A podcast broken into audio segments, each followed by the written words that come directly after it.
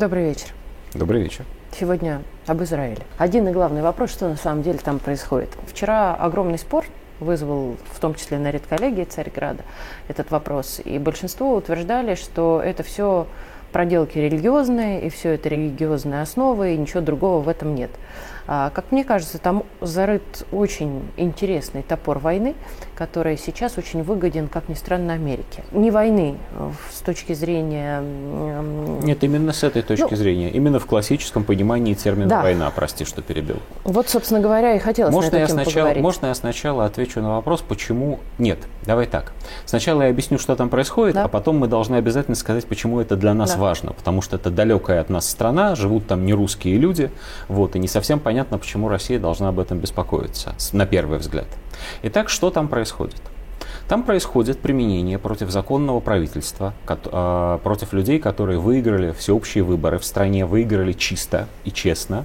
Происходит а, применение технологии, которую мы привычно называем словом «Майдан».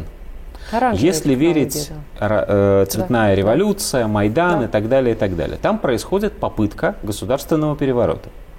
Люди, которые осуществляют эту попытку, или точнее, которые ей руководят, которые принадлежат к израильским левым партиям, утверждают, что в акциях протеста участвует до 1 миллиона человек. Это для любой страны было бы много, но для страны, где все население это 10 миллионов страны, это выглядит просто как э, то, что подавляющее большинство людей выступает против законного правительства.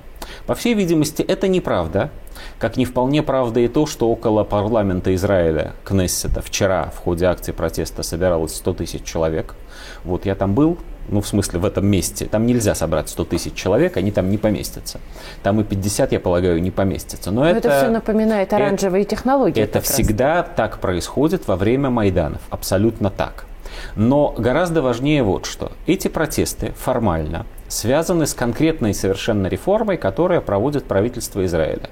Лидер этого правительства, господин Нетаньяху, решил реформировать Верховный суд страны. Судебный. Русским людям совершенно все равно, чем занимается в Израиле Верховный суд, вдаваться в подробности не будем. Но вот что любопытно. Нетаньяху вчера заявил, что раз такое противодействие и такой, значит, раскол в израильском обществе, то обсуждение этого вопроса в парламенте переносится на июнь. То есть он вроде как выполнил требования протестующих. Как ты думаешь, протестующие успокоились? Нет.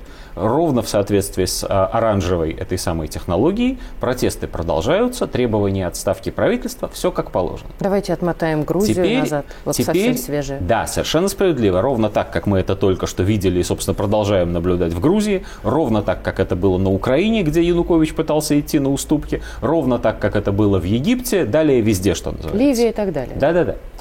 Но в Ливии там очень быстро дошло до вооруженного противостояния. Стоп. Вот в этом месте очень важная точка. Израиль, в отличие от а, Грузии, находится в одном шаге от настоящей гражданской войны. Это не мнение эксперта телеканала «Царьград», который смотрит на это дело издалека, это вообще не мнение политологов. Это мнение президента Израиля, на секундочку, Ицхака Герцога.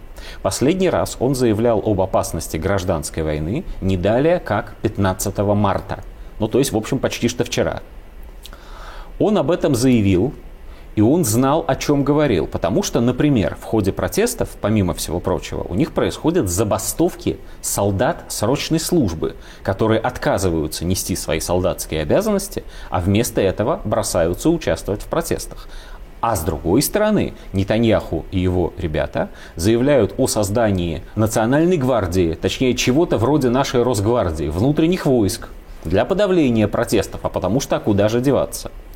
И вот тут мы задаемся вопросом, а почему же это происходит и почему это важно для нас? А важно это для нас по двум причинам. Первое. В чем обвиняют этого самого Нетаньяху? За что его так? За то, что он, если верить израильской левой прессе и если верить европейской прессе, друг Путина. Если почитать то, что пишут а сторонники протестов в Израиле, то они пишут прямо «Мы свергаем нашего местного Путина». Это цитата. Причем эта цитата не из сумасшедших каких-то городских, а из вполне себе лидеров этих самых протестов. Что такое Нетаньяху на самом деле? Другом Путина он не является. Вот. Другом России он не является тоже. Он является всего-навсего э, лидером, который пытается работать в интересах своей страны, а не чужой. Не в интересах США, а в интересах Израиля. Все, больше он ни в чем не виноват. А свергать его пытаются люди, которые э, являются клиентеллой Демократической партии США. Именно поэтому Майдан. Но это только первая часть истории. А вторая часть истории вот какая. Если в Израиле разразится гражданская война, настоящая смута, то надо помнить, что Израиль прямо сейчас уже находится в состоянии войны. Израильская авиация наносит удары по объектам в Сирии. В Сирии они бомбят объекты, на которых сидит Хезбалла и на которых сидят иранские военные. Ну, добровольцы формально, но мы же все понимаем. Ну, были и провокации. Вот. Израиль находится де-факто в состоянии войны с Ливаном.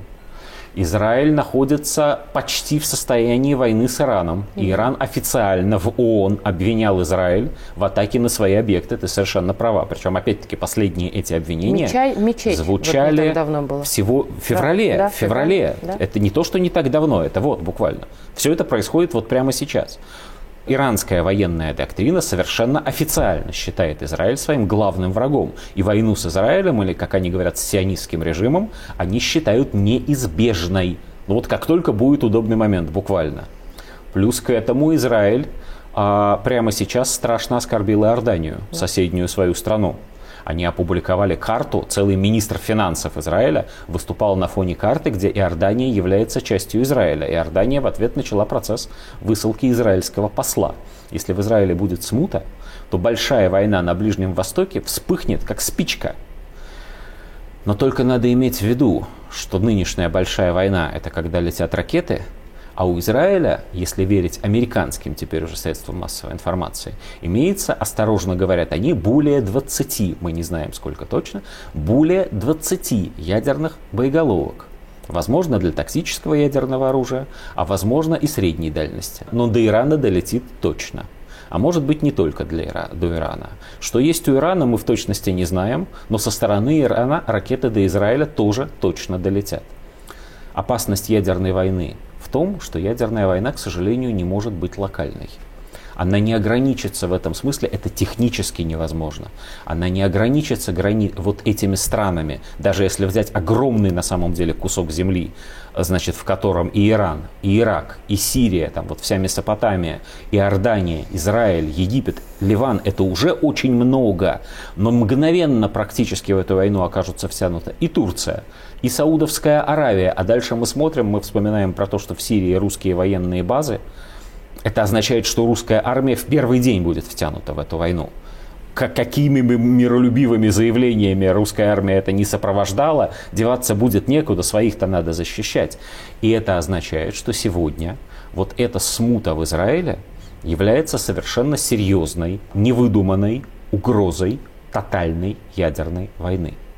Один короткий еще вопрос. Конечно. А на что сейчас направлены усилия России? Кого с кем они мерят? Как тебе кажется?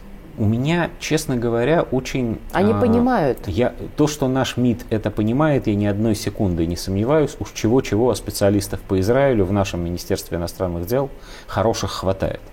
Вот. Но я, честно говоря, очень скептически отношусь к нашим возможностям на этом направлении. Потому что в Израиле, к сожалению, очень сильна традиция отмахиваться, когда снаружи кто-то начинает их учить, как жить. Вот. А русскоязычные израильтяне, особенно с учетом вот большой, как они говорят, алии, то есть большого количества беглецов от войны из России, которые приехали уже в прошлом году, вот эти все наши замечательные люди во главе с Галкиным, Пугачевой, Макаревичем и прочими, их приехало 60 тысяч человек. Это официальная израильская статистика. Они, конечно, там а, создали очень неприятную информационную атмосферу по отношению к России. И, конечно, они оказались сразу на стороне ставленников Демпартии США.